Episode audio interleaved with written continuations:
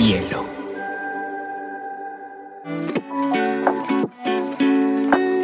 Hola, bienvenidos a Te Cuento News, un espacio donde analizaremos las noticias más importantes del mundo digital y la Web3 en menos de 20 minutos.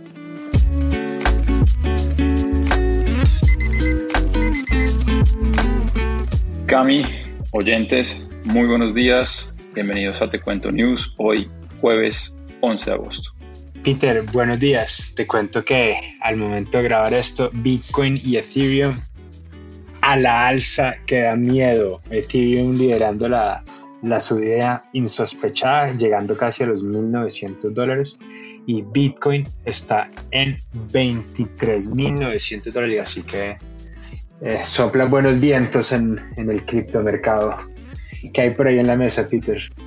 Bueno, hoy vamos a hablar de Maluma, que se suma a la lista de famosos con marca de licor y cómo Corea del Norte está utilizando LinkedIn como nuevo medio de hackeo cibernético. Empecemos por Corea del Norte, suena interesante. ¿Qué traes ahí, Cami? Listo, listo, Peter. Pues este es un tema fascinante, verdaderamente, que es, es, es extraordinario. Aquí deberíamos hacer una temporada solo del tema, pero pues comencemos por, por el Te Cuento News de hoy. Entonces he escuchado hablar, Peter, de lo que se llama el RGB, la RGB, que normalmente son como siglas que se, se, dicen red, green and blue, como los colores primarios, pues, o unos colores de fotografía. En este contexto se, eh, se leen como el Reconnaissance General Bureau y es la agencia cibernética de Norcorea. Esto es de miedo. Esta gente que vive en un país, pues, tecnológicamente subdesarrollada, tiene probablemente la edición cibernética más peligrosa del mundo, seguida tal vez de Rusia y en tercer lugar Estados Unidos. Pero esta gente es de miedo, de miedo, de miedo, que te llevan por lo menos 20 años haciendo estragos en, en, pues en la economía mundial por medios cibernéticos. Eh, han robado, pues famosamente infiltraron la, a Sony cuando sacaron esta película con Seth Rogen y, y y sobre Kim Jong-un, no sé si la recuerdas, han robado cientos de millones de dólares de bancos y recientemente han estado detrás de muchos hackeos en el mundo de la Web3. Entonces, te cuento por qué traigo esta noticia, Peter. Porque se, salió un, un, un, reporte de es una firma de investigación que se llama Mandiant, que eh, o sea, dijo, ustedes no se imaginan la cantidad de, de personas norcoreanas que hay tratando de infiltrar organizaciones. Y la manera como lo están haciendo es por LinkedIn, que eso es sorprendente. Y curiosamente, hace dos semanas también, hace un par de semanas, salió un reporte de cómo fue que se hizo el hackeo, no sé si recuerdas, Peter, como de, de Axie Infinity, que fue como 600 millones y que fue el hackeo más grande de la historia de cripto. También fue por medio del LinkedIn. Entonces hice un poquito de research y les voy a contar un poquito cómo, cómo funciona el tema. Entonces, ¿qué pasa? Digamos que hoy en día los, los, los sistemas informáticos son muy robustos. Hoy en día como que cuando son, son bóvedas muy difíciles de penetrar. Entonces la manera en la que uno infiltra estos, estos sistemas es desde adentro. Y para hacer esto se hace lo que se llama una ingeniería social. Y es que yo arranco y me empiezo a volver amigo de Pedro, empiezo como que, y cuando Pedro me tiene confianza, yo ya le mando, Pedro, haz este archivo, esta película, mira esta cosa. Y tú desde tu computador abres el archivo y una vez ya rompes esa barrera que digamos los sistemas informáticos no prevén, ya el daño está hecho. Entonces, por ejemplo, si yo quisiera infiltrar tu compañía desde por medio de Discord o por medio de correos, no, como que todas las alarmas cibernéticas que tú tienes puestas no lo van a permitir. Pero si estas alarmas, si tú llegas como que a abrir un archivo que yo te mando del computador, ya ahí el daño está hecho.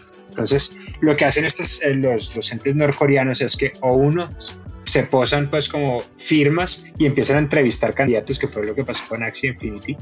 Entonces yo te empiezo como que no, pero te va a dar equity en esta firma y ya cuando tú estás ya en otro lado yo te mando como que no, bájate este contrato y fírmame lo que fue lo que pasó con Axie Infinity. Este tipo se bajó un PDF, un PDF y el malware infiltró el computador y fue lo que infiltró la red de Ronin y etcétera, etcétera, etcétera. Y el otro camino es al revés, se, se empiezan a postularse como candidatos. Entonces, como son tan sabi tecnológicamente, entran a las organizaciones y una vez adentro, chao pescado. Entonces, sí, el mundo cripto está con las uñas en el aire con, con LinkedIn, así que te traigo, esto, esto, esto es lo, como que, lo que te traía, Peter, y a todos pues, los, los, oyentes. Muy interesante porque hoy justo Morning Brew sacó una noticia sobre los influenciados en LinkedIn y cómo ya hay marcas que pagan hasta más a quienes están logrando ser voces de opinión en LinkedIn que a los tradicionales influencers tipo de YouTube, Instagram, entre otros medios. Eh, definitivamente un golpe duro para la Web 2, podríamos decir. Y para la Web 3, la verdad es que los más, digamos que los más, donde están, donde el Norcorea ve mucha oportunidad de, de, pues de explotar, es como con cripto, con, como que con este tipo de organizaciones, así que es, pero sí es un golpe, da, da, da un poquito de susto cuando uno habla de estos temas. Claro, es muy interesante, por lo menos yo paso un buen tiempo en mi semana en LinkedIn y, y pensar que están suplantando esas organizaciones que están generando procesos de reclutamiento para luego poder entrar por esas organizaciones, pues entrar por este canal a las organizaciones, pues claro que da susto. Eh, bueno, interesante ver cómo se desarrolla, cómo se desarrolla y sobre todo cómo se termina de, de, no sé si la palabra solventar o contraatacar, pero pues sí, cómo protegerse ante eso, pero bueno, podemos dejar un mensaje y es que precisamente parte de tener una buena identidad digital es saber qué documentos abrir, datearse un poco sobre quién le está escribiendo a uno, si realmente la empresa existe, eh, digamos que tomar esas precauciones antes de iniciar conversaciones con desconocidos. Bueno, por mi lado, Cami y oyentes, les cuento que Maluma se suma al grupo de artistas famosos que lanza su marca de licor. Eh, esto es mucho más común de lo que uno pensaría. Está Conor McGregor, que ya vamos a hablar un poquito más de él, está Metallica, está Kevin Hart, está Sarah Jessica Parker, está Mark Wahlberg, está Eva Longoria, está Mariah Carey, y si uno se pone a buscar, posiblemente son centenares de famosos que utilizan las plataformas de productoras y distribuidoras de licores para precisamente poder hacer inversiones y aumentar su riqueza.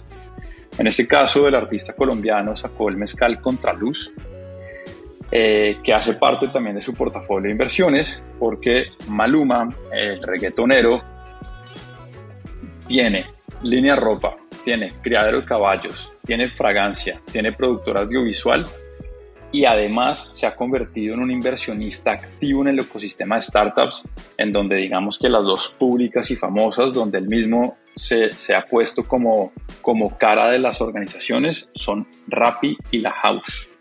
Entonces, pues por supuesto, reinvertir la plata que se hace en una carrera musical o deportiva no es novedad, como pueden darse cuenta. Y aunque hemos visto muchos casos que terminan despilfarrando el dinero, otros personajes son mucho más inteligentes y creo que cada vez hay mayor, digamos que vemos más referentes inteligentes en términos de, de finanzas e inversión y terminan pues precisamente multiplicando esa carrera que los lleva al estrellato. Traigo algunos ejemplos, Cami. ¿Estás listo? Todo Serena Williams, sin duda alguna la tenista más importante de la historia, tanto por títulos como ingresos, eh, que de hecho acaba de anunciar su retiro después del US Open de este año. Entre otras cosas, dijo que su retiro no lo hace para simplemente retirarse, sino precisamente, por un lado, dedicarse a la familia, pero también dedicarse a otros proyectos y compañías que ha fundado. Entre ellas, tiene un fondo de inversión que se llama Serena Ventures, que ya cuenta dentro de su portafolio con 11 unicornios invertidos. Peter, y el, el esposo, el esposo Serena Williams, que es nada menos que Alexis Ohanian, es famoso inversionista ángel también, también muy de la Web3. Entonces es, es una pareja muy interesante adentro y fuera de las canchas. Conor McGregor, el afamado luchador de UFC, eh, para los que no saben, creó una marca de whisky llamada Proper Number 12, que la vendió en 2021, más o menos después de tres años de operación, por 600 millones de dólares. Y muchos dicen que más allá de su fama en los octágonos, precisamente fue la plataforma de su, de su whisky la que lo llevó a convertirse en billonario en este mundo. Y Conor McGregor, te traigo la, te tiro el dato, acaba de anunciar que va a ser el, la coestrella, la última Roadhouse, que es una, una serie de Jake Gyllenhaal, así que le sumamos a su lista de, de, de pergaminos el, el, de actor también. Como dicen, plata de más plata. Y por último les traía otro caso muy interesante mexicano, este, Canelo Álvarez, el famoso boxeador mexicano, cuenta entre sus negocios con Canelo Energy, que son estaciones de servicio, ya tiene más de 100 en México, cuenta con Canelo Promotions, que precisamente es la empresa que lo gestiona él como deportista y que gestiona otro buen tanto de deportistas afamados y famosos en el mundo del boxeo. Tiene una marca propia que se llama SEA y de hecho digamos que toda la indumentaria oficial y todo el merch oficial que saca él lo, marca por esa, lo saca por esa marca y tiene una, una, una empresa llamada Upper que es una línea de accesorios para celulares y otros dispositivos electrónicos. Sí, yo, a mí esto me recuerda un poco como, como esa compra impulsiva del cargador para el carro. Bueno, pues él es uno de los grandes jugadores en esta economía de accesorios para los dispositivos móviles. Todo esto se estima que Canelo ya sobrepasa un patrimonio neto de los 300 millones de dólares adicionales a lo que ha logrado en su carrera deportiva. O sea, Canelo en palabras normales, pues pasó de persona boxeadora a unicornio. Pasó de, sí, de boxeador a unicornio, sí, pues está próximo a convertirse en un, a tener patrimonio de unicornio, si lo queremos poner en esos términos. Entonces, pues enhorabuena por Maluma, que todavía no cumple los 30, pero que definitivamente viene haciendo unas inversiones muy interesantes para su sostenibilidad financiera en el tiempo va a tocar invitarlo a Te Cuento News que nos hable un poquito sobre sus inversiones. Diversificación de, de, marcas, sí. Parece muy bien, parece muy bien. Eso queda encargada Cata, nuestra, nuestra jefe de diseño y producción. Bueno, ñapas, ¿qué hay por ahí? Peter, ¿qué hay por ahí? Pues yo te cuento que el Banco Central de Australia ya anunció planes para usar el CBDC. Esto es un Central Backed Digital Currency, es decir, una, una, divisa digital respaldada por un banco central, como el USDC o, o sea, criptodivisas. Pero les cuento que Meta, cada vez más corporativo, recaudó 10 mil millones de dólares en su primera oferta de bonos. Esto básicamente es levantar capital por medio de deuda. Eh, la oferta busca como objetivo construir un balance más tradicional precisamente en su, en su, en su, en su holding corporativa y financiar algunas de las iniciativas como precisamente hacer una realidad el metaverso que tanto se han propuesto construir. Peter, yo no sé si alguna vez te ha hablado de Tornado Cash, pero aprovechando hoy que estamos como en, en, en, en las cosas de sospechosa naturaleza, Tornado Cash es una, es una plataforma para que uno usa, pues o que se usan en, el mundo cripto para repartir por cientos de miles de billeteras tus divisas. Entonces esto básicamente lo que lo vuelve es intraqueable y Estados Unidos acaba de banear todas las billeteras que hayan tenido contacto con Tornado Cash. Así que empieza lo que va a ser una guerra muy interesante entre el extremo de la descentralización, que son aplicaciones como Tornado Cash, y el extremo de la centralización, que son economías centralizadas como Estados Unidos. Así que va a estar bueno esta pelea. El pasado martes hablábamos precisamente de cómo Latinoamérica se ha convertido en, el en la segunda región que más crecía en términos de streaming.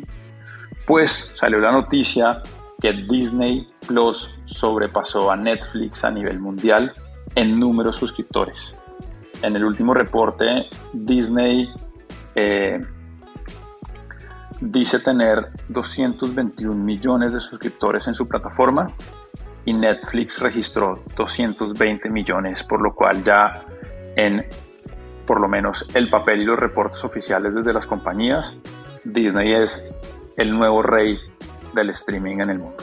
Que, viva el Long Live the King y no, y no solo Lion King.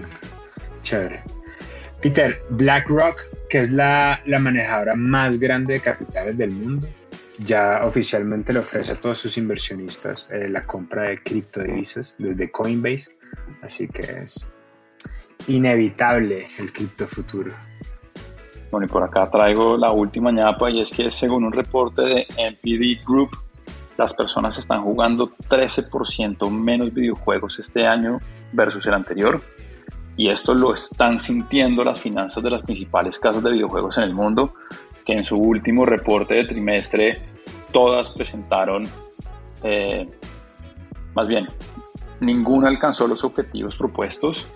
Andrew Wilson, CEO de Electronic Arts, dijo precisamente en el informe que el mundo está de vacaciones y con eso hace alusión a que la gente, digamos que con este mundo no pospandémico, sino que ya hemos aprendido a vivir con, eh, definitivamente está, entre comillas, disfrutando más el exterior que quedándose en el interior de sus casas. Entonces, interesante, interesante, interesante cambio de hábito y me pone contento personalmente que estemos menos en las pantallas, o por lo menos menos en las pantallas. No puedo inferir qué están haciendo con su tiempo, pero por lo menos menos en las pantallas y en los videojuegos. Está muy bien, Peter. El mundo, el futuro es bello, cualquiera que sea. Bueno, eso ha sido todo por hoy. Muchas gracias. Nos vemos la próxima semana.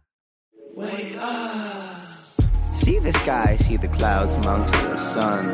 See the day for everything it could be. Stop treading on that snooze button. Bielo.